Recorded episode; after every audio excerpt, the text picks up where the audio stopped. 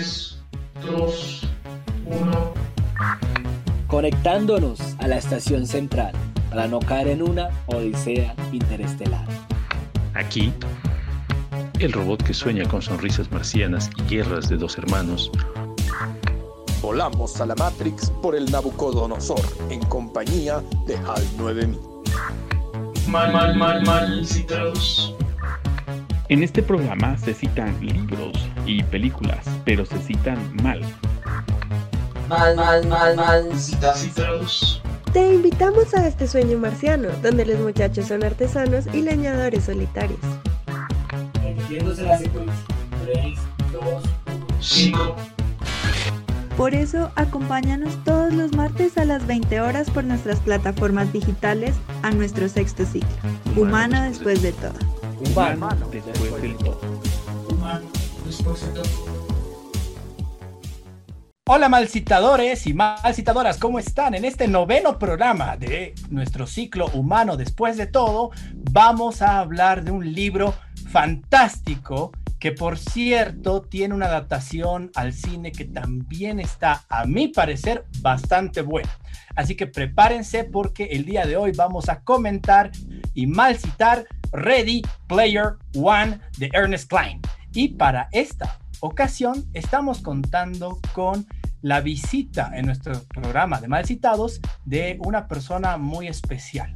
Él es un gran amigo mío, le doy la bienvenida. eh, les presento a Fabricio Ocio y lo hemos invitado a este programa en específico porque en una de las oportunidades en las que yo tuve eh, de conversar con Fabricio cuando recién nos estábamos conociendo, una de las primeras cosas que él me dijo es que tenía que ver la peli y si me, y si me gustaba la peli tenía que leer el libro. Y me habló de Ready Player One, me acuerdo de una manera tan apasionada que dije, Fabricio tiene que estar en este programa. Así que, bienvenido Fabricio, ¿cómo estás? Muchas gracias, Chalo, muchas gracias. Todo bien, todo bien. Un, un placer estar en el programa. Muchas gracias. Oh, buenísimo. Más bien el placer es todo nuestro y además me acompañan nuestros camaradas malcitadores. En esta ocasión contamos con la presencia de Ángela González desde Colombia. ¿Cómo estás, Ángela? Oli, estoy muy feliz de malcitar Ready Player One porque me pareció súper entretenido. No me he visto la película, les debo eso, pero quédense y verán por qué está tan bueno el libro. Perdón. Es fantástica la peli, está bastante buena. Y el libro a mí me ha parecido que eh, es mucho más inmersivo. Y eso lo vamos a estar hablando ahora en el programa. Y finalmente me toca dar la bienvenida a un gran amigo, Diego Espinato, nuestro eh, querido malcitador de eh, todo este ciclo que ha estado dándonos tantas buenas ideas, tantas, tantos comentarios. Y bueno, en mi caso, el bullying ocasional por algún pequeño errorcito que haya dicho con el apellido de algún personaje de Star Wars, como pueden verlo en otros programas. ¿Cómo estás, Diego? ¿Todo bien? Todo bien, Chalito. Hola, Ángela. Qué gusto tenerte de- ten- verte de nuevo.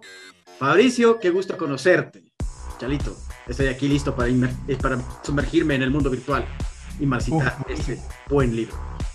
Fantástico. Y bueno, antes de empezar, creo que es importante y también de acuerdo a las eh, críticas que nos han dado en los últimos programas, decir que aquí va a haber spoilers. Así que si ustedes no han visto la peli o no han leído el libro, pues vayan ahora mismo a ver la reseña que hemos preparado para ustedes.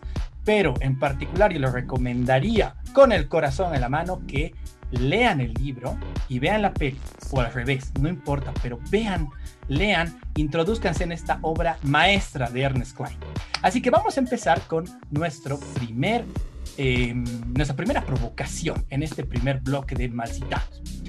Algo que a mí me ha gustado mucho es que toda la estructura eh, literaria que arma Ernest Klein se estructura en dos espacios diferentes y esto hace que la narración sea un poco compleja, pero no que, no que sea tan difícil de digerir. Y es el hecho de que estos dos espacios eh, se van a ir desarrollando de una manera bastante, eh, ¿cómo lo podríamos decir? Bastante descriptiva. Va describiendo muy bien cómo se van desarrollando tanto los espacios virtuales en la plataforma Oasis, como también los espacios de lo que sería la realidad, ¿no? Donde vive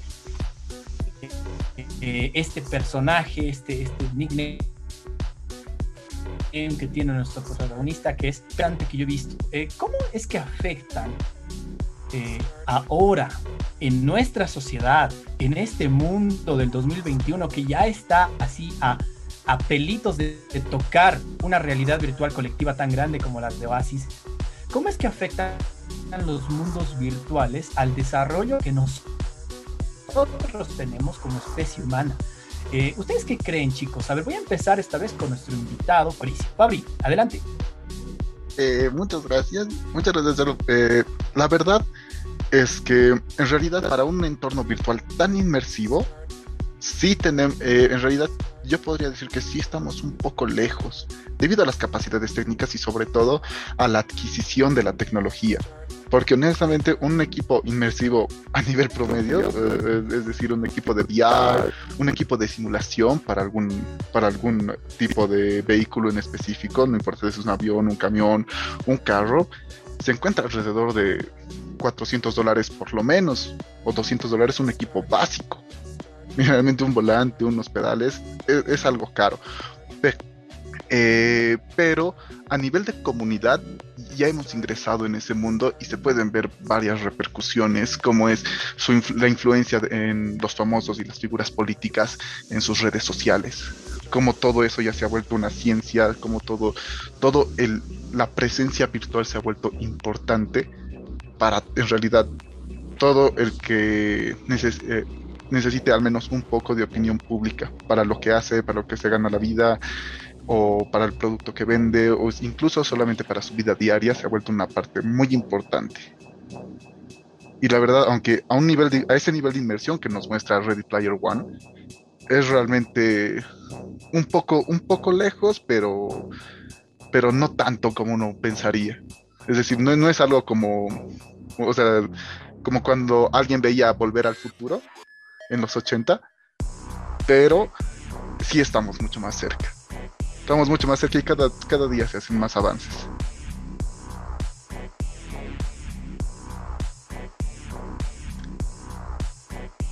el programa es este tema de cómo eh, vivimos dobles vidas, ¿no? Una vida virtual en donde mostramos ciertas eh, percepciones, ciertas caretas y la vida eh, real. Pero voy a pasar ahora a Ángela. ¿Qué piensas sobre esto? Eh, ese tema de la realidad y la realidad virtual, como se le llama ahora el VR, eh, ¿cómo es que está afectando en el desarrollo de nuestras sociedades, de nuestra, eh, tal vez de la especie humana como, como conjunto? ¿Tú qué crees, Ángel?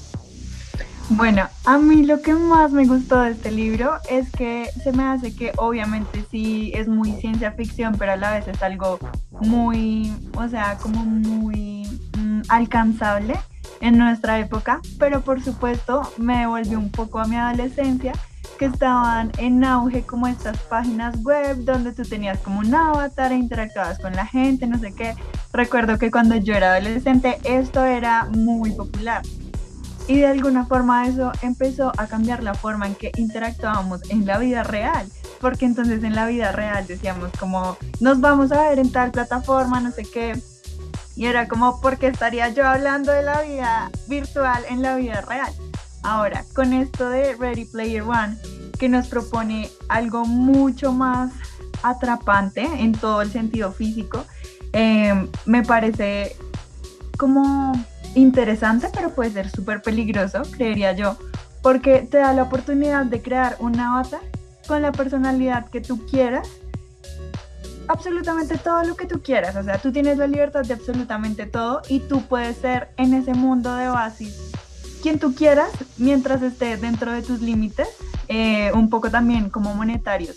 Entonces, creo que esto daría cabida a como una distopía en el mundo real a través de la virtualidad, porque entonces cada cual sería cualquier otra cosa ficticia y obviamente creo que es normal como buscar algo diferente en la virtualidad, pero si llega a volverse algo tan como tan avasallante, sería peligroso, porque ellos decían que su vida entera estaba en eso, o sea, hasta tenían como servicios de salud gracias a eso. Y era como, por Dios, o sea, tienen educación también gracias a esto, como que, wow, eso para mí es ya como un límite muy peligroso, pero si ustedes han visto los otros programas también sabrán que soy un poco temerosa de esto de la ciencia y sus avances y no sé qué. Entonces para mí afectaría bastante como la interacción y me preocupa mucho como la la realidad, la sinceridad de las personas, su imagen real, lo que son, lo que pueden hacer. No, me, asusta, pero espero que ustedes sean como más optimistas que yo y lo puedan ver de una forma más amigable. Por eso tienen que leerse el libro, para no pensar tanto como yo tal vez, o como yo. Y sí, efectivamente, es, es como que, a ver, eh, lo que tú dices, yo ya lo, yo ya, yo creo que lo estamos viviendo con el tema de Facebook, por ejemplo, ¿no? El tema de que tú te conoces con alguien eh, por Facebook y, y, muestras ciertas cosas de una manera tan limitada que pues buscas que esta persona te acepte, ¿no? Y, y bueno, hay historias por todo lado de personas que no solamente han llegado al punto de, de entablar una amistad, sino de ir como que ese paso, ¿no? Más allá de conocerse y que puede ser bastante inquietante, ¿no? Pero eso lo vamos a charlar en el segundo bloque, así que voy a ir con Espi. Espi, cuéntame un poquito, ¿tú cómo ves este tema de la realidad virtual? ¿Es un peligro para el desarrollo de los seres humanos, de la especie humana? ¿Crees que sea algo así como en Ready Player One, que literalmente se vuelve un reemplazo, ¿no?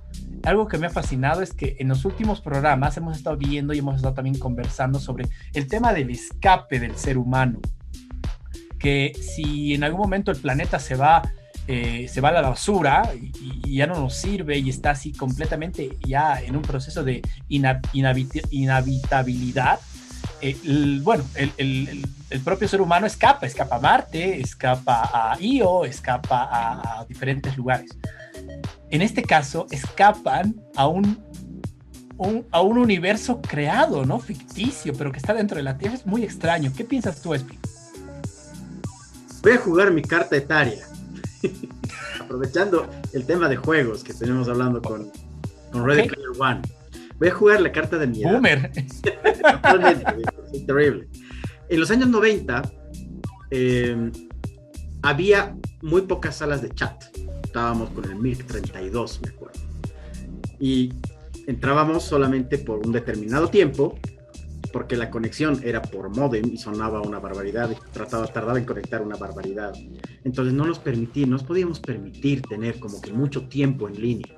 Y era como para conocer personas con aficiones similares y personas que sabías que estaban lejos, personas que sabías que, pucha, no eran así, no, no las podías ver, pero era magia. Luego llegó el año 2000, para el 2003, cuando estaba saliendo del colegio, eh, tenía un amigo, bueno, sigo teniendo ese amigo, sigue vivo, eh, que le fascinaba jugar World of Warcraft. Y esta ha sido la primera versión de un mundo virtual. O sea, hasta el día de hoy sigo viendo que siguen sacando expansiones y expansiones y expansiones y expansiones, pero el mundo de Warcraft es literalmente un mundo. Y mi amigo me decía así de, yo estoy jugando esto días, porque me conecto y para ir de una esquina a la otra del mundo, me voy a tomar como 4 o 5 horas en transportarme. Y puedo vivir eventos y elementos y cosas diferentes dependiendo de las decisiones que yo vaya tomando. Yo creo que el tema de la virtualidad en ese momento ya era real. La gente podía vivir en un mundo virtual. Hasta ahora hay gente que puede vivir en mundos virtuales. Me acuerdo que inclusive viendo un capítulo de The Big Bang Theory, y un capítulo de How I Met Your Mother, tal cual, la gente llegaba a conocerse en World of Warcraft y tenían citas en el mundo real. Y eran así como que, oh sí, yo soy una persona, estás en Nueva York, sí, estoy en Nueva York, sí, nos veamos, ya, yeah, Y fue evolucionando, y las cosas fueron evolucionando un paso, a pasos tan rápidos que actualmente podemos tener reuniones virtuales como esta, no estamos en vivo, estamos viviendo en una realidad virtual. En este momento. El fondo que yo tengo acá atrás no es real. No estoy en una discoteca futurista.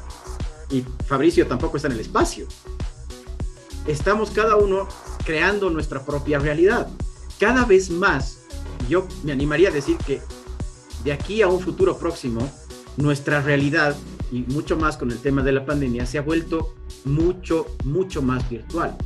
Al punto que charlando con compañeras de trabajo, charlando con personas, eh, con amigos, con personas, con mis tíos y demás cuestiones, eh, ellos piensan, y me lo dicen fervientemente, los niños ya llegan con un chip incorporado y son capaces de vivir en dos realidades simultáneamente, la realidad virtual y la realidad actual.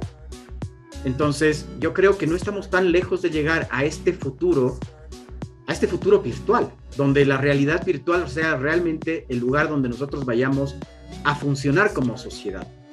Porque el Internet ha sido creado para eso, ¿no? Para crear como una suerte de horizontalidad y que todos podamos tener acceso a todo. Y gracias a este tema pandémico, eso se ha horizontalizado aún más. Muchas plataformas se han habilitado para el tema educativo, muchas plataformas ya pueden enseñar a través de juegos de video. Los juegos de video te enseñan, viejo. O sea, es, aprendes más cosas en un juego de video que en la vida misma. Y también puedes aprender cosas súper peligrosas. Recordemos que en el año 2007 ha habido un caso en Japón de un, de un niño que ha sido capaz de herir a sus padres con una katana porque lo vio en un videojuego. Y lo vivió en un videojuego y pensaba que eso era parte del juego. Entonces tenemos como que muchas cosas que extrapolar acá. La virtualidad puede ser muy útil, pero al mismo tiempo también puede llegar a ser peligrosa. Entonces tenemos que ver hasta qué punto podemos estar inmersos dentro de esta virtualidad y hasta qué punto somos capaces de distinguir lo que es real de lo que no es real. Ahorita yo sé que ustedes cuatro están cada uno en sus respectivos hogares y que estamos conversando en una reunión, que hemos concretado una reunión. Pero ¿qué pasaría si, por ejemplo, tú, Chalito, estuvieras eh, grabado? Fueras una grabación que nos está controlando desde la mismísima grabación, desde la mismísima virtualidad. ¿O qué pasaría si Ángela es un robot y estuviera hablándonos desde su propia realidad virtual? Entonces ahí ya tenemos muchas cosas más que analizar y que pensar. Yo creo que la virtualidad nos ha alcanzado y está cada vez dando pasos más agigantados como para que eh, nosotros tengamos que adaptarnos a esta realidad nueva, nueva realidad. Claro, claro, sí, estoy, estoy de acuerdo. Es, es, es eh, complejo esto del tema de, la virtualidad. Yo también me acuerdo mucho de, de World of Warcraft. Eh, una pequeña anécdota, antes de irnos al corte, y es que yo también tenía un amigo que él se volvió rico en WoW porque algo así como que puso su herrería, algo así me comentaba que así como que puso su herrería y el tipo así me decía, no, tengo que ir a la mina a sacar mineral porque tengo que hacer así eh, armaduras, digamos. Y yo así de, ¿por qué? Y me decía, porque la gente me compra y porque yo soy rico en el juego, porque es mi negocio, digamos, ¿no? Entonces, una excelente, una excelente anécdota de emprendedurismo eh, privado. pero bien raro, ¿no? Y el chango tenía 14 años, era el tipo que creía que era millonario, era, era, era bien complejo. Pero bueno, nos vamos a ir ahora a una pausa, volvemos en unos segundos, quédense ahí porque vamos a empezar a hablar de este tema de la ruptura entre lo que es virtual y lo que es real. Quédense con nosotros. ¿No tienes tiempo para vernos en nuestros programas especiales cada martes a las 8 de la noche en hora boliviana? No te preocupes, también subimos nuestros programas a las distintas plataformas de podcast. Estamos en más de 20 plataformas para que tú nos puedas escuchar en cualquier momento de la semana mientras realizas tus actividades cotidianas, mientras estás yendo al trabajo en el automóvil, mientras estás lavando los platos después del almuerzo o incluso mientras te duchas. Así que sigue a Malcitados en las diferentes plataformas de podcast. Te esperamos. Bienvenidos a Malcitados en nuestro segundo bloque, hablando de Ready Player One de Ernest Klein, un librazo. Pero antes de empezar con este bloque, me gustaría invitarlos a que ustedes empiecen a indagar un poquito sobre las plataformas de podcast en las que nos pueden encontrar.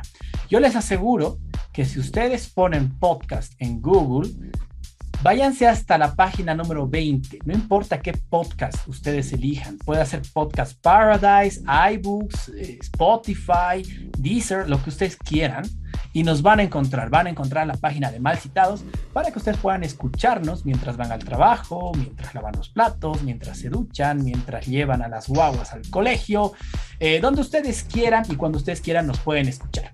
Con esta invitación nos vamos al segundo bloque en donde vamos a conversar sobre estas eh, realidades eh, que estábamos ya introduciendo en el primer bloque del programa, esta realidad virtual y lo que es el mundo real y qué pasa cuando nuestras interacciones sociales se chocan. Eh, justamente cuando, cuando hay este, este, eh, esta amalgama entre estas dos realidades. Es decir, voy a ser un poquito más específico. ¿Qué pasa cuando tú conoces a tu amigo virtual? Y en esto es una experiencia bien interesante porque esto hace 50 años era inconcebible, o sea, de hecho ya no existía. Eh, solamente existía tal vez en el mundo de las ideas, en el mundo de la ciencia ficción, de la literatura, el hecho de una realidad alternativa y que además haya sido creada por el ser humano, una realidad virtual. Pero ahora es, es real. Y a mí me pasa que, por ejemplo, hace unos muy buenos años, cuando yo era bastante eh, chango, era adolescente, jugaba un videojuego muy entretenido que se llamaba Defense of the Ancients. Muchos lo deben conocer, se llamaba Dota. Eh, y gracias a esto yo me hice de dos amistades muy fuertes, personas que conocí así jugando. Solamente escuchaba sus voces en las noches eh, y después me enteré que estas personas vivían cerca de mi hogar. Eran personas que vivían en la misma ciudad en la que yo y, vivían cerca de mi casa. Entonces un día quedamos en ir a, comer hamburguesas y nos conocimos. Y ese choque de conocer a la persona virtual y verla en vivo, verla en carne y hueso, es pues increíble, ¿no? Siempre hay los comentarios de yo te imaginaba más alto, más flaco, más grande, más bajo, no sé, ¿no? Te imaginaba de una manera, de otra manera. Y, y es increíble porque esas dos amistades se han mantenido hasta ahora. Les estoy hablando de unas que son amistades de por lo menos unos 10 años. Y esto es bien interesante. Eh, pasa también en el libro cuando Parcival eh, se, se, encuentra, digamos, con los diferentes amigos con los que empieza a buscar estos easter eggs para eh, poder ganar eh, el premio que, que, deja el creador de Oasis. Y esto es algo que a, a mí me ha llamado mucho la atención porque cuando hablo con otras personas, muchas personas me comentan que la nueva forma de hacer amistades es justamente el hecho de encontrarse en planos virtuales. Las mejores amistades de muchas personas, eh, las comentan con mucho orgullo, han sido eh, entabladas mediante primero algunos mensajes en Facebook o incluso videojuegos como WoW, que lo mencionaba Espi en el anterior bloque, o incluso otro tipo de juegos virtuales o que son juegos online. Entonces, esto me hace pensar que las plataformas virtuales están en convirtiéndose en este sustituto perfecto para eh, el hecho de salir a la calle o salir a una fiesta o salir a algún lugar social, un evento social y hacer amistades ahí. Y, y es increíble porque tal vez hay como que mucha más, eh, como que una relación mucho más íntima en el plano virtual que en el plano físico. Pero a ver, ¿qué piensan ustedes? En esta oportunidad voy a empezar con Ángela. Ángela, ¿tú qué piensas? ¿Has tenido alguna experiencia así? ¿Crees que las plataformas virtuales van a ser un sustituto para las relaciones personales?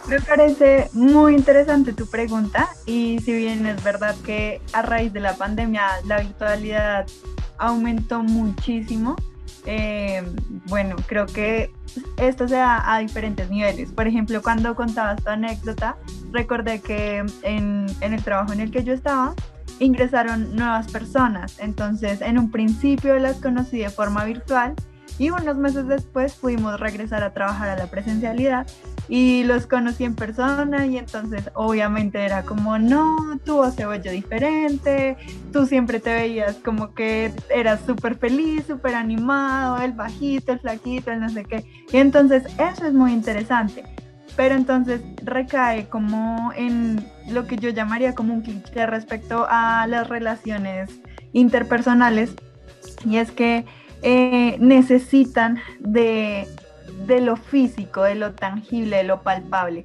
Entonces, no creo que sea exactamente un sustituto, para este tipo de relaciones, pero creo que sí es una forma diferente y que tiene mucho éxito. Es decir, hay millones de parejas que se han conocido a través de redes sociales y llevan así mucho tiempo y dicen que son felices y se aman y no sé qué. Sabrá Dios si es verdad o no. Lo mismo sucede con las amistades, hay un montón de cosas. Entonces, yo creo que sí Sí, la virtualidad nos permite tener este tipo de interacciones diferentes, son otra forma de relacionarse, no sustituye para nada lo que es como un saludo así con tus amigos, un abrazo, salir a tomar una cerveza, lo que sea, no va a ser nunca lo mismo, no es una comparación justa, pero creo que sí hay que darle el crédito. Por ejemplo, existe en Japón, no recuerdo cómo se llaman, son como un grupo, una comunidad de personas que eh, todos lo hacen virtualmente, entonces nunca salen de su casa, lo que necesitan, bueno, por ahí Diego creo que dijo el nombre, pero yo no sé, eh, nunca salen de sus casas, todo lo piden por internet, solo se relacionan por internet, todo está a través del internet y ellos dicen que viven bien. Por supuesto, están como los detractores que recaen en lo que les mencionaba, el cliché no, es súper dañino mentalmente, psicológicamente, emocionalmente, no sé qué.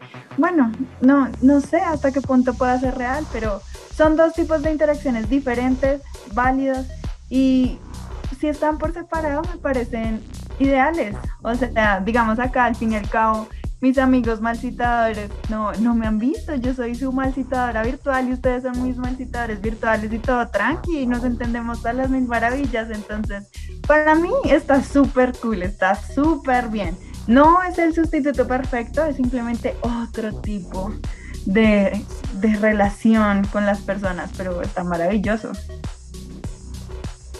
Y, y, eso a mí también me ha pasado. Eh, he entrado a un trabajo en donde todo, a todos los he conocido de manera virtual. Y ahora que voy conociendo poco a poco a mis compañeros de trabajo de manera presencial, eh, es bien divertido. Todos me dicen que me imaginaba más bajito. Y, y, esto me causa mucha gracia. Me dicen por el tono de mi voz. Debe ser porque tengo una voz bastante dulce. Pero a ver, vamos a ir con la pregunta a Fabricio. Fabri, ¿tú qué crees? Eh, yo creo más bien que, que, si bien la comparación no es justa, como decía Ángela, una vez que tú te conoces con alguien, digamos así, tu mejor amigo o tu mejor amiga de la vida, no, no, pues no hay comparación. Con ver, o sea, con haber ya entablado una relación así a nivel personal, a nivel eh, tal vez en, en, vivo, físicamente, digamos, y pasar al plano virtual. Yo estoy de acuerdo en eso, pero ¿qué pasa con las relaciones que empiezan desde lo virtual? ¿Tú qué crees? ¿Puede ser un reemplazo de buscar, por ejemplo, amistades, pareja, eh, entretenimiento con diferentes grupos sociales, etcétera, el hecho de que tengamos estas plataformas virtuales? Eh, en realidad, historias sobre eh, eh, inicios de relaciones interpersonales de manera virtual, tengo muchas. Hay muchas historias desde amigos de que, que, he conocido a partir de justamente los videojuegos, haciendo videojuegos, después nos reuníamos, después nos veíamos y, y varios meses después recién nos conocíamos y, y varias veces así, incluso ahora mismo yo me encuentro en una relación a distancia y justamente yo ya la conocía antes, eso sí, la conocí en persona antes, antes de la relación, pero igualmente estamos en una relación a distancia. Y en realidad, en realidad creo que, aunque sí no es una comparación justa, también tiene que ver mucho el cómo nos relacionamos, tanto de manera física como de manera virtual. Porque en realidad de manera virtual eh, se limita un poco nuestra forma de comunicarnos. Así que uno tiene que empezar a ser creativo y en realidad es la adaptación que uno tiene a esta forma. Es la adaptación que uno tiene a esta forma. Poco a poco eh, se van mejorando estas cosas. Por ejemplo, antes no existían los stickers, antes había, apenas habían emojis. Antes que uno pensaba sobre ese momento, descargar una imagen y pasarla a otro chat que, uno, pensaba que eso era para científicos de la NASA, poder hacer eso en el Messenger o poder hacer eso incluso en plataformas antes. Incluso muchas plataformas tienen muchas eh, debilidades o faltas al tratar de hacer una interacción, pero poco a poco vamos mejorando esa interacción. Poco a poco vamos mejorando, con cada parche algo se mejora. Cada parche suma algo más que restar algo y cada vez la forma de comunicación es, es más fluida y cada vez se asemeja más y más. Claro, es una comparación injusta porque eh, realmente el contacto personal es muy, muy importante, eh, extremadamente importante, pero también eso no demerita todo lo que se puede realizar, o sea, todo lo que se puede realizar y lo que puedes comunicar a través de las comunicaciones virtuales. No, no, no demerita. Y siento que al final, como en el, como por ejemplo en Ready Player One, una gran parte de la trama es justamente la relación entre, en- entre los dos, entre el, el protagonista y la coprotagonista. Es realmente un, es, es gran parte de la trama. Y eso realmente, y eso es porque justamente en esta realidad virtual uno también puede expresar cómo es. Y al final las personas, eh, aunque suene un poco cursi de mi lado, eh, nos enamoramos de la forma de ser de la persona. Más, más de que su aspecto físico, nos, nos enamoramos, no- nos agrada, nos, nos comprendemos juntos como amigos, como, eh, como algo más profundo, como hermanos, a través de cómo somos. Y eso justamente es mucho más fácil hacerlo de manera virtual que de manera presencial.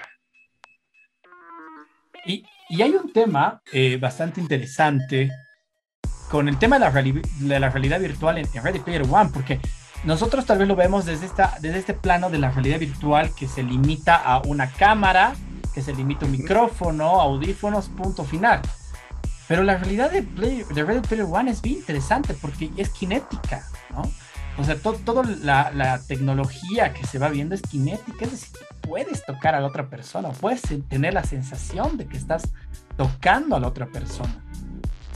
Eso es algo que a mí me llama poderosamente la atención porque ah, eh, tal vez sí, como decías en el primer bloque, estamos un poquito lejos de ese tipo de tecnología, de ese avance tecnológico en el tema de realidad virtual, eh, pero no lo veo tan lejano. Yo estoy seguro que por lo menos yo con mis hijos voy a poder tener eh, en un futuro eh, a mediano plazo ese tipo de contacto, de ya no va a ser la videollamada, va a ser la, no sé, la, ¿cómo le llamarían? o sea, no sé, cariño, voy a ver a los hijos, digamos, llamadas y te conectas así. Y, y, digamos, te das un abrazo con tus hijos que están en el Japón, ¿no? O sea, eh, es, es, bien complejo este tema de, de, de la realidad virtual eh, y las relaciones personales, porque eso es lo que he notado en la película eh, y en el, en el, libro, que no solamente es limitarse a, a, escuchar a la persona y a verla, sino también a poder estar junto a ella, ¿no? O a él, eh, estar al lado. Realmente es crear un, una presencialidad. Eh, pero es que es, es que es rarísimo. Tú, tú, Espi, ¿qué piensas? A ver, cuéntame un poquito qué, percepciones te da estas preguntas, estas cosas que van a estar diciendo los chicos eh, y yo también. A ver, eh, partamos de un punto. Uno de mis mejores amigos ha conocido a su esposa en Tinder. Partamos de ahí. O sea, puede resultar divertido, puede resultar entretenido, chistoso inclusive, pero la conoció ahí. Y son muy felices. Ya tienen un hijo y son así, la pareja más feliz del planeta. Y se conocieron a través de una red social. O sea, específicamente parasitas, pero una red social. No les desmerita eso. Ellos se conocieron de una manera virtual. Posteriormente pasaron a conocerse en persona, se gustaron físicamente, más allá de la interacción eh, virtual, y pudieron iniciar una relación ya mucho más formal. Eh, a ver, voy a remitirme un poco a la película de Ready Player One, a la, a la versión fílmica de la película, de la película, digo, del libro. Eh, ahí podemos ver cómo todos los personajes, como tú decías, Chalito, tienen un cuerpo físico y todos se relacionan con un cuerpo físico, ¿no? o sea, y es cómo cada uno de los personajes se ve en la realidad. En la película vemos como uno de ellos es una, es una chica que es lesbiana y en el juego se muestra como un tipo súper musculoso, súper grande y es así, el hombre fornido y el superhéroe, ¿no? el, héroe que siempre busca todo el tema de, de fuerza. Eh, lo vemos al protagonista que es mucho más eh, estratégico, mucho más interesante, inteligente. La vemos a la chica que tiene igual una marca de nacimiento, pero que en el juego significa algo que, o sea, que realmente le va dando identidad. O sea, cada uno va a reflejarse en la, en la virtualidad, como esta persona se mira y se ve. Es bien complicado, es súper complejo este tema, porque si bien lo podemos ver desde un modo, desde un punto de vista inocente, lo podemos llevar hacia el punto de vista eh, psicótico y complejo. Han habido varios casos de personas que suplantan identidades o que crean una personalidad virtual, una persona virtual, como los depredadores, por ejemplo, que dicen así, sí, yo también soy un chico de 15 años, nos veamos en el parque, cuando llegas tipo gordo, gigante, que dice, ah, sí, soy yo, ven, te secuestran, te llevan y, desaparecen las personas. Que cuando justamente empezó a ver todo este tema virtual, comenzaron a salir muchos más avisos de, ojo con lo que compartes en redes sociales, ojo con quién hablas en redes sociales, porque si bien puede ser una chica súper linda en Tinder que te pone unas fotos espectaculares, cuando llegas puedes ver a un tipo de 50 años que directamente decidió mostrarse porque, no sé, a él le gusta conocer hombres, digamos. Entonces se hace pasar por el papá de la chica para conocer hombres, digamos. O directamente es un secuestrador o directamente hay diferentes cosas. Hay que tener cuidado y hay que tener ojo de cómo se empiezan estas relaciones nunca va a reemplazar a la, a la realidad. No creo que llegue a pasar. Pero sí, como Ángela decía, este grupo, me parece que son los otakus en Japón, que son quienes viven en el mundo virtual. Me parece, no estoy seguro. No, no me mates. Creo que no, no, no, no, no, eh, o sea, creo que sí tienen otra forma. El bullying va a venir después, no se preocupen, chicos. Ya, Yo me encargo. Pero, claro, o sea, podemos vivir en un mundo virtual, Claro que podemos. Claro que podemos mostrarnos como se nos dé la gana en un mundo virtual. Pero ya al momento de pasar a la realidad, creo que ya lo han dicho suficiente. La realidad es diferente. El cómo nosotros nos, nos vemos a nosotros o nos gustaría mostrarnos es muy diferente a cómo realmente nosotros somos. Ahora, existen personas como por ejemplo nosotros. Yo Ángela no la conozco. No he tenido el gusto de conocerla en persona, porque ella está en Colombia, yo estoy en Bolivia. Entonces es como que bastante complicado quedar así de vamos a tomar un café, sí, ¿dónde? En Perú. no es tan barato. un tema logístico bastante complicado, ¿no? Pero ya tenemos, ya tenemos por lo menos un acercamiento distinto. Yo ya sé cómo se ve su cara, ella sabe cómo se ve mi cara. Entonces ya tenemos como una, una suerte de acercamiento que cuando nos veamos va a ser un encuentro bastante más familiar si yo viera, por ejemplo, en lugar de Ángela, viera una carita feliz o un simple nombre, que me ha pasado. O sea, cuando yo doy clases, mis estudiantes entran con nombres y no los conozco.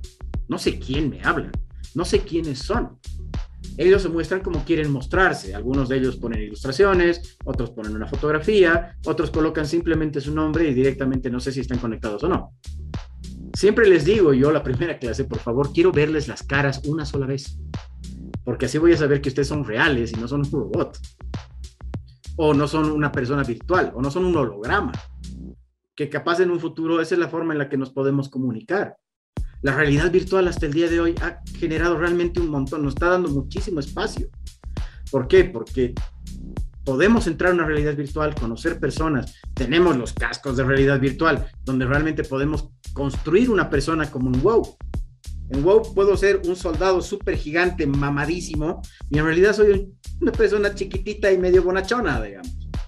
Y músculos tengo porque funciona mi cuerpo, digamos, pero tampoco es que son así súper inflados, digamos, ¿no? Entonces, hay realidades y realidades, y tenemos que saber diferenciar una de otra.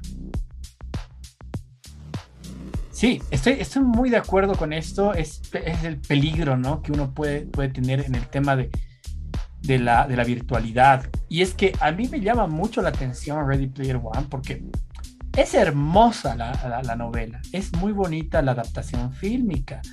Eh, uno como que se queda eh, es tan inmersiva la experiencia que uno se queda mucho en los detalles de mira este easter egg, mira este icono de la cultura pop, pero eh, cuando yo terminé de leer la novela, se me quedó así como que una cosa bien pesada en el, en el pecho de estas cosas pueden desembocar en situaciones muy peligrosas, no solamente para individuos como el tema de los secuestros, etcétera, sino qué pasa si este tipo de herramientas caen en las manos equivocadas, ¿no? en personas que puedan utilizarlas tal vez para un rédito un poquito más político. Y esto es pues porque yo soy politólogo, o sea, lamentablemente pues pienso así, desconfío de todos y, y, y ahí tanto como Foucault yo veo poder en todo lado. Entonces me ha generado mucho, mucha tensión el final de esta novela. Yo vi la película y fue una ocasión muy graciosa porque la vi insistencia de mi novia. Ella me dijo, tienes que ver, tienes que ver, tienes que ver. La vimos, nos echamos a verla y a los cinco minutos ella tomó una deliciosa siesta y yo me quedé viendo atrapado a la película. Fue excelente. Terminó la película y, ella estaba todavía ya, estaba despertando y me dijo, ¿qué tal la peli? Buena, ¿no? Yo sí, estaba buenísima, o sea, realmente me ha encantado pero no lo había sentido tanto hasta que terminó de leer la novela, que he dicho, uff, esto es peligroso. Y eso lo vamos a ver en el siguiente bloque, así que quédense unos segundos, nos vemos pronto para el tercer bloque de Malcitados. ¿Te interesa la ciencia y la tecnología? Posiblemente estés interesado en la sociedad y la política, o simplemente tienes una afición por el arte y la cultura, te invitamos a visitar Aula Libre en nuestras redes sociales, Twitter, Facebook y en la página web. Este espacio en donde tú puedes expresarte y compartir momentos agradables de discusión junto con grandes escritores de Latinoamérica. Te invitamos. Empezamos el tercer bloque de este programa dedicado a Ready Player One de Ernest Klein y estoy con nuestro invitado Fabricio Ocio, pero además con nuestros camaradas macitadores Ángela González desde Colombia y Diego Espinato desde Bolivia. En esta oportunidad, en este bloque, vamos a hablar un poco sobre lo que es el aspecto político de Ready Player One, porque tiene un aspecto político y creo que ha sido muy bien utilizado por muchos grupos eh, en Latinoamérica.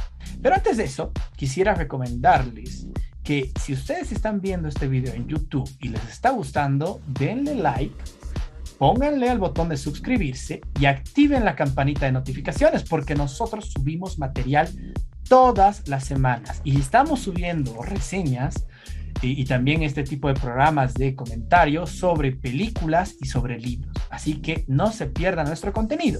Si ustedes nos están viendo desde Facebook, pues denle eh, una reacción, pónganle like, me encanta, me divierte, eh, me enoja, me enfada, me encabrona, lo que ustedes quieran. Ustedes están libres de tomar una decisión y mandarnos hate si es necesario.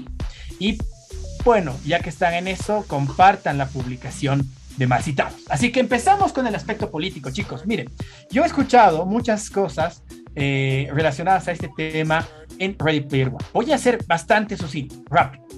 En la película se han tomado eh, dos posiciones distintas sobre un personaje o un grupo de personajes, si queremos llamarlos así, que son los antagonistas, son los Sixers, ¿no? La posición número uno que quiero mostrarles dice lo siguiente.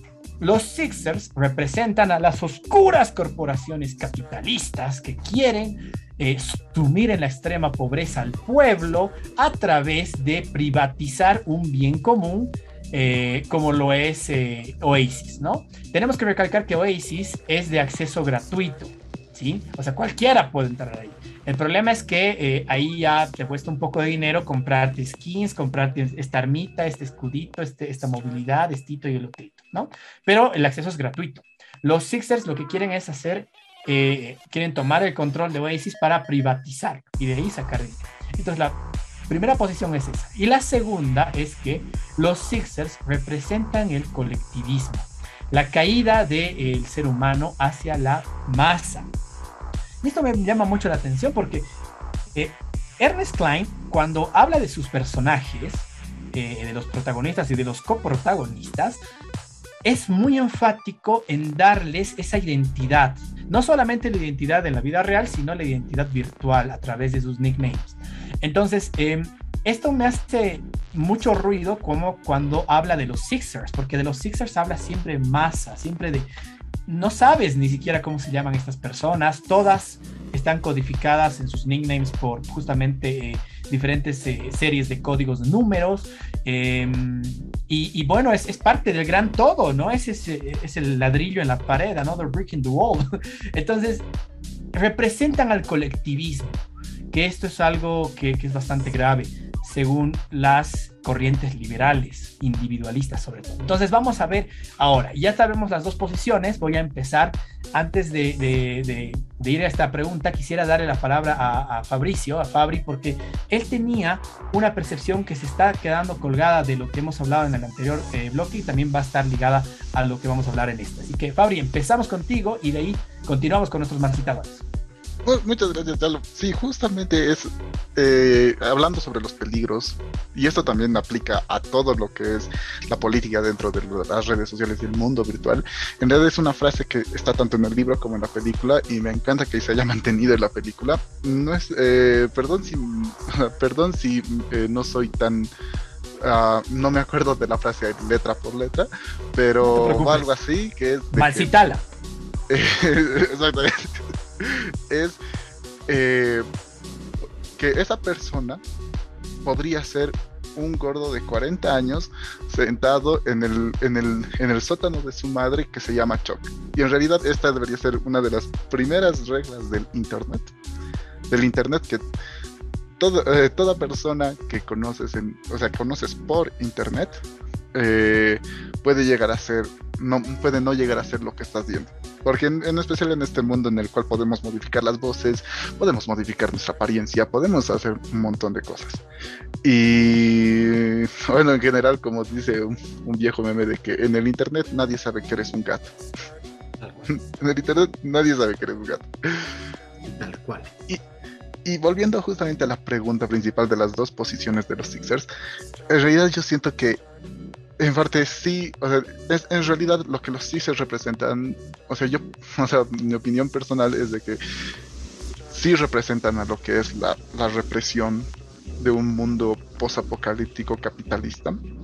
Eh, justamente una, un, un, una distopia capitalista que igual se ha, se ha visto en varios eh, en varias en varias obras antes se puede ver en obras en varias obras antes casi todas las de cyberpunk con temática cyberpunk tratan sobre esto que en realidad muchas de esas personas son sixers por deudas por deudas son personas o sea son personas que han querido entrar en el dinero, pero al final la empresa los ha agarrado primero. Y en realidad, justamente eso es algo que se debe evitar y es algo que en realidad siempre se debe estar, siempre se debe estar alerta, en especial en todo lo que es, todo lo que llega a ser de dominio público, se considera de dominio público. Pero igualmente no se puede ignorar las necesidades de una empresa para tener un modelo de negocios. Un modelo de negocios que le pueda crear rédito y poder mantener sus, los servicios o los productos que da. Esto es algo sí muy cierto, pero eh, no sé, pero siempre debe estar vigilado y controlado, de modo que nunca sobrepase o desestime la humanidad de las personas.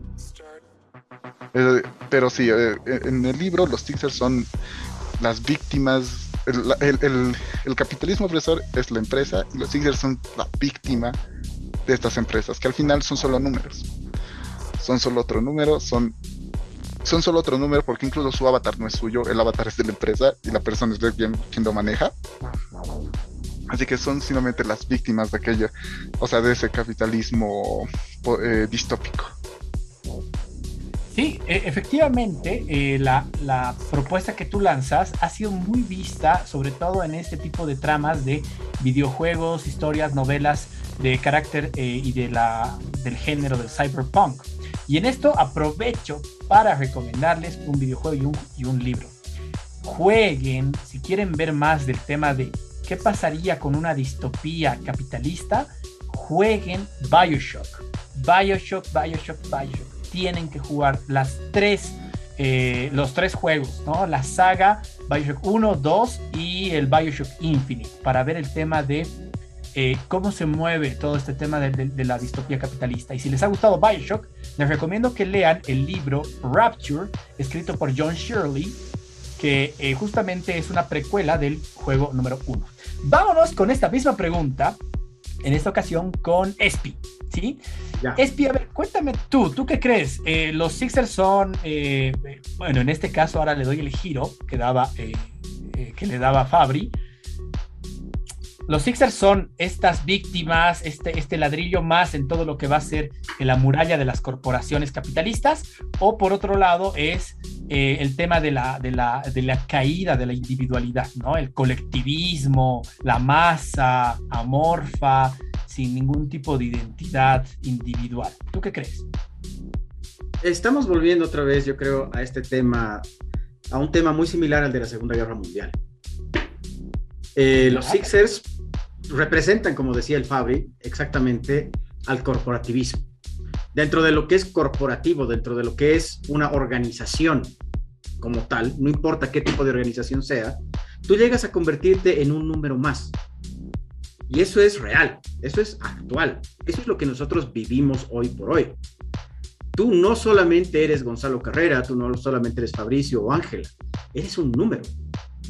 Y mi número es mi número de cédula de identidad.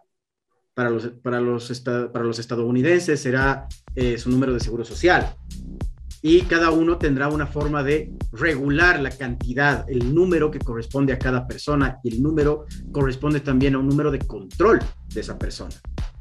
La persona tantos, del número tantos, ha cometido tantos delitos, o la persona tantos tiene tanta deuda, la persona tantos ha hecho tal cosa y tal otra cosa. Los, los Sixers representan este corporativismo, que al mismo tiempo los convierte en cierto modo en fanáticos de lo que están haciendo. Porque dentro de lo virtual, ellos son capaces de dar todos sus avatares, porque son, como, como decía Fabri, son soldados, random, no, no tienen personalidad propia. Son soldados, son como los clones en Star Wars. Están ahí para un fin en específico y es estar en contra de todas las personas que tienen libre albedrío. Y es básicamente una lucha entre lo que es el libre albedrío y lo que es el sentido corporativo, el sentido que te va a dar una forma de pensar, algo que te dice qué pensar. Es básicamente como si, eh, no me acuerdo cómo se llama la corporación, en Ready Player One, utiliza lo que se llama la teoría de la aguja hipodérmica. Ellos le dicen qué van a pensar y los otros van y hacen, y está. Y no hay más problema con eso. Entonces, ¿a qué me voy? Voy a volver a recuperar lo que les estaba comentando al principio. Este fanatismo se, ha visto reflejado en la historia de la humanidad a través de eh, el nazismo en la Alemania de 1935 a 1940, a 1940 y pico, 1943 exactamente, que ha habido gente que ha sido capaz de dar su vida por la forma de pensar de un líder. Y ese líder tenía un poder de convencimiento tal que de hecho, o sea, tenemos que hacer que la hegemonía alemana sea lo mejor del mundo. Lo vemos actualmente en América Latina con las tendencias políticas. Lo hemos visto en Estados Unidos. Cómo las personas se han visto eh, influenciadas por el Internet. Lo vemos actualmente. Donald Trump ha ganado gracias a la influencia de Internet sobre las personas. Y no olvidemos, Internet nos domina la vida. Ellos saben exactamente qué queremos pensar, qué tenemos que pensar. Ellos saben qué cosas vamos a pensar. Y cuando muchas personas se dicen, ellos ven lo que tú estás hablando y lo que estás pensando y lo que estás diciendo y cuáles pueden ser tus tendencias, lo saben. Los algoritmos lo saben. Entonces, muchas veces las cosas que nosotros pensamos, las cosas que nosotros decimos, están ya condicionadas previamente. En este caso, estamos condicionando esta, esta, esta discusión a través de un libro y una película. Y e Internet va a ver si va a llegar a mucha gente o no. Depende si le conviene o no. Entonces, hay muchas cosas que nos llevan a pensar que sí, los Sixers pueden llegar a ser los malos. O como dice Fabri, pueden llegar a ser las víctimas. Yo los considero como eh, personas anestesiadas por el sistema. Que existen un montón hay muchas personas que viven anestesiadas por el sistema, anestesiadas por la creencia en un partido político, por, la, eh, por seguir a un líder, entre comillas, voy a poner, porque según yo no existe, no existe una figura de líder que, que valga la pena seguir o valga la pena dar tu vida por, o que realmente son influenciadas por una forma de pensar, una... Eh, ¿Qué se llama esto que tienen los partidos políticos? Siempre me olvido, este término que siempre uso. Eh, una ideología. La ideología para mí, o sea, desde mi perspectiva personal, es un cáncer, porque te limita demasiadas cosas, limita completamente tu libertad. Entonces, claro, se refleja durísimo en el libro, tanto en el libro como en la película, que realmente los Sixers no tienen sentimientos, son personas inertes, son seres completamente huecos y están totalmente anestesiados por el sistema.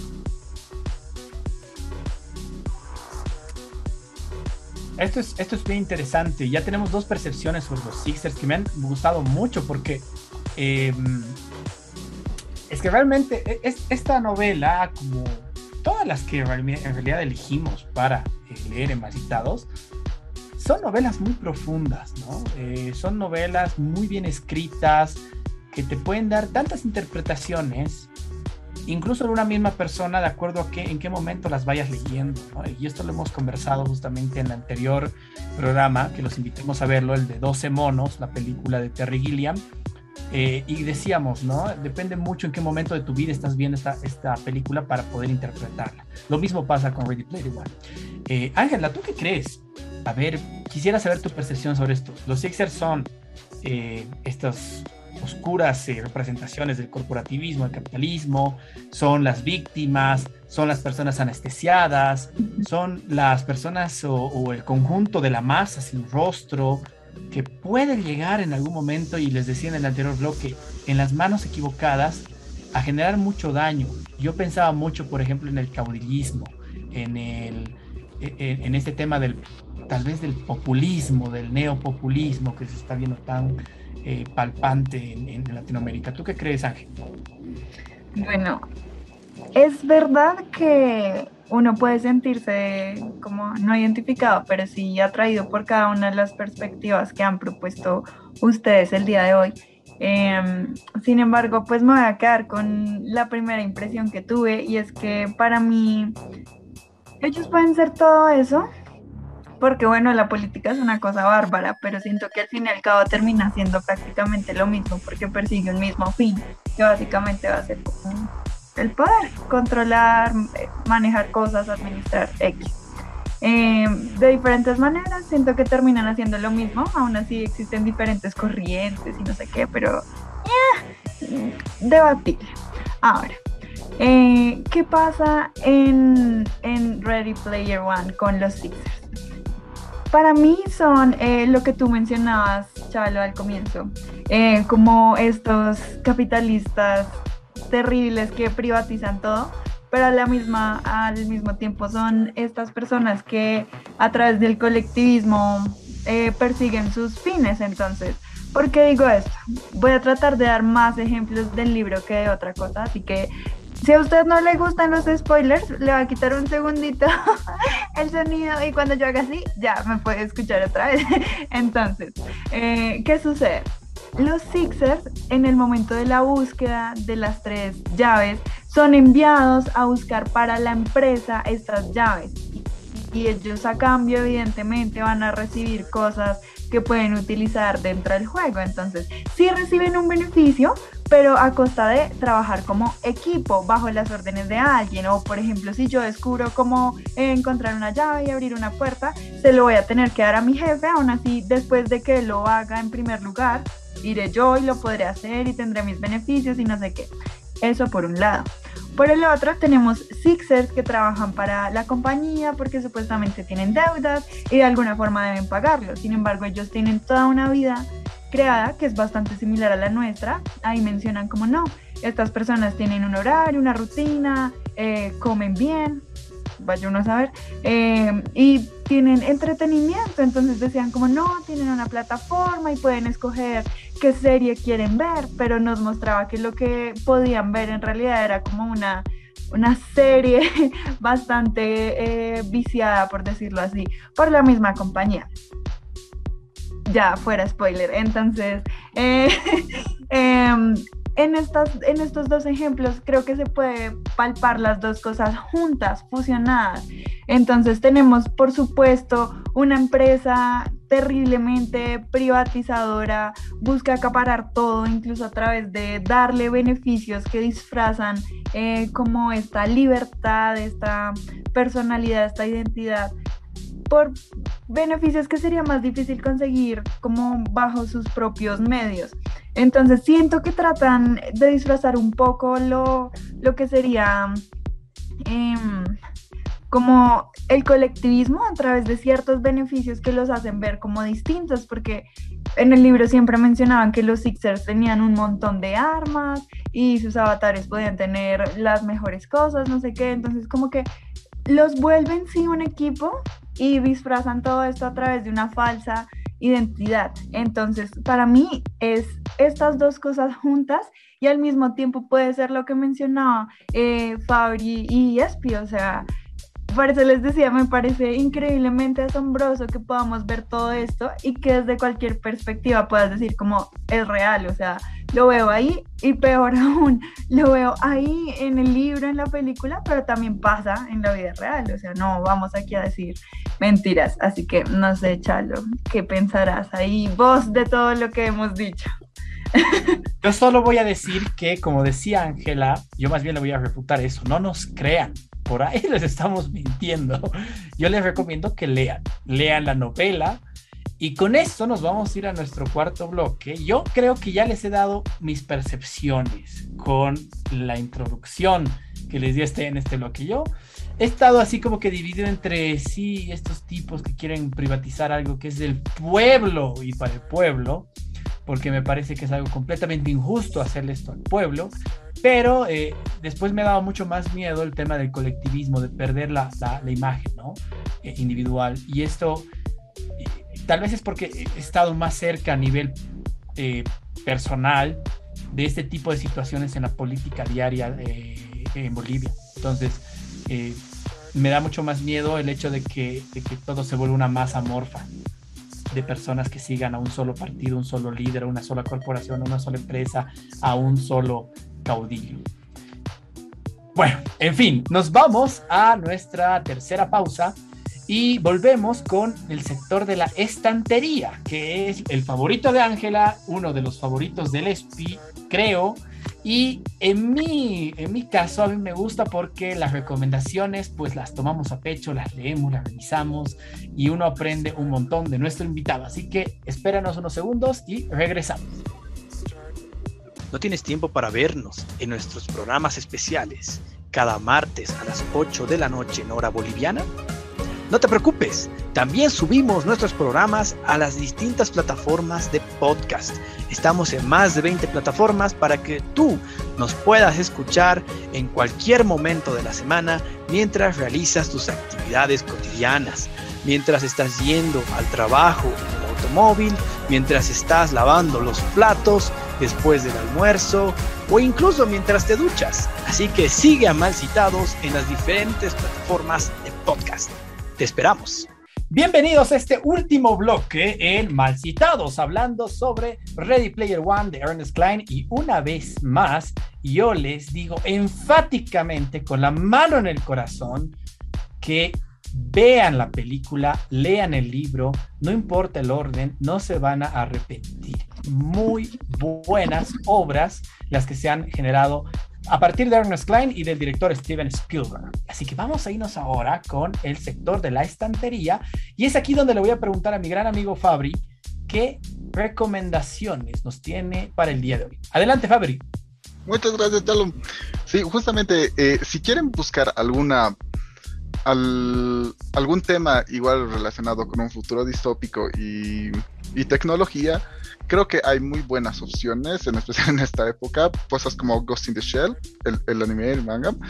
Eh, también tenemos cosas como, eh, este sí es un punto bastante criticado, en especial en Internet por el hype que ha, creado y ha caído, Cyberpunk 2077. Yo ya me lo he jugado completo y la verdad la historia sí es muy buena. Como historia está muy bien construida.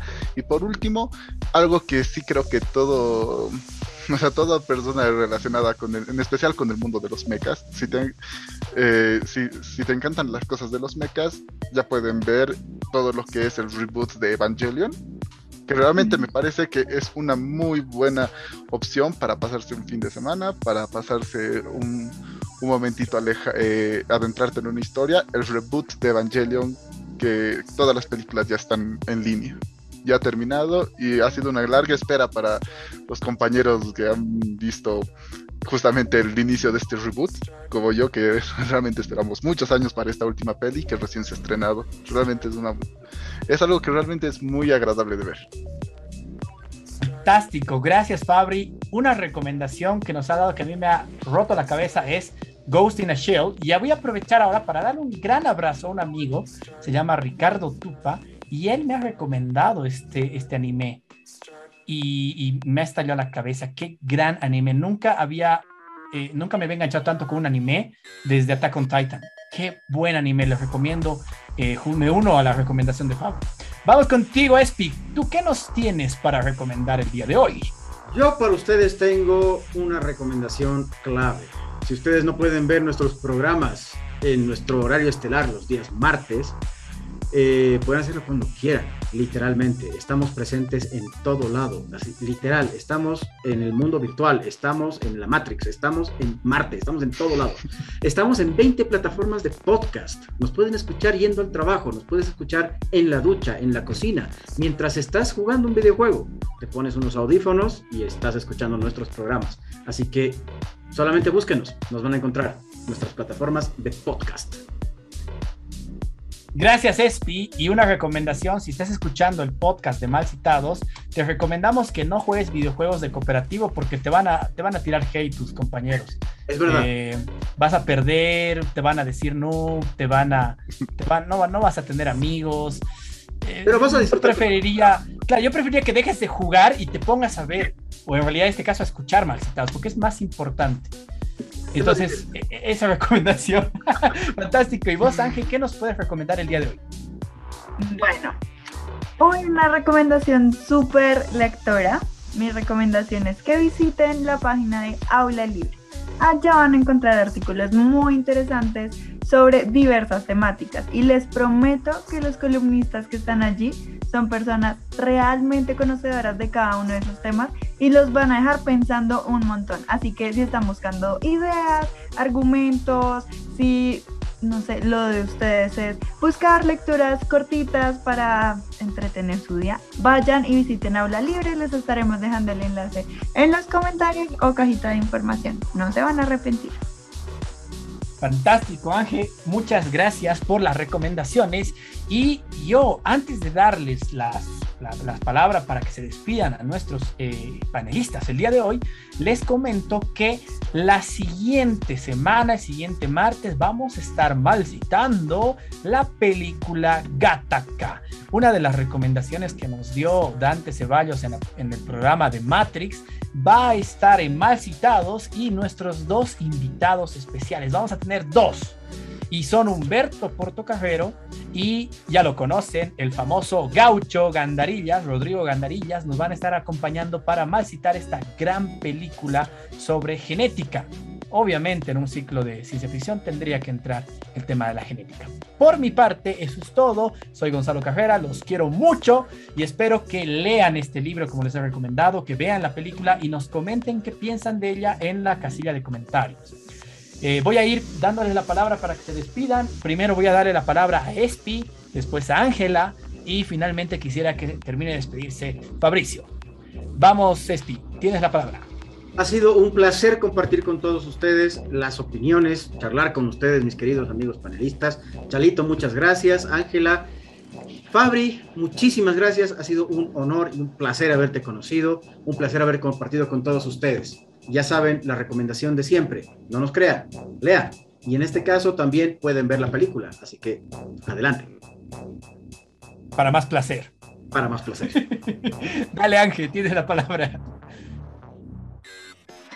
Bueno, eh, para mí ha sido un placer estar acá como siempre. Ustedes y yo nos vemos en un próximo episodio, Mancitadores. Gracias por quedarse hasta el final. Gracias a Fabricio por alimentar este programa con sus maravillosas ideas. Y bueno, por favor, dejen su buen like. Nos veremos pronto. Muchas gracias, Ángel. Fabri, ha sido un honor tenerte. Realmente me siento muy feliz de que una persona que tiene tanta, eh, tanto cariño por esta obra, tanto el libro como la película, haya podido acompañarnos el día de hoy. Tus palabras finales en este programa de Mal Citados. Primero, muchas gracias a todos ustedes por haberme invitado. Ha sido un gusto, un honor y un placer haber podido compartir mis ideas acerca de esta obra que realmente es muy buena. Eh, ha sido realmente un honor compartir, ha sido un, un excelente tiempo, o sea, un- una, excel- una excelente experiencia. Muchas gracias por la invitación y recordarle al público que pueda dejar su like, su reacción, su emoticón, su, su doble clic. Muchas gracias por todo. No- Nos dejaron en visto. Buenísimo, chicos. Muchas gracias. Nos vemos el siguiente martes. Chao, chao. Chao. Chao. Chao.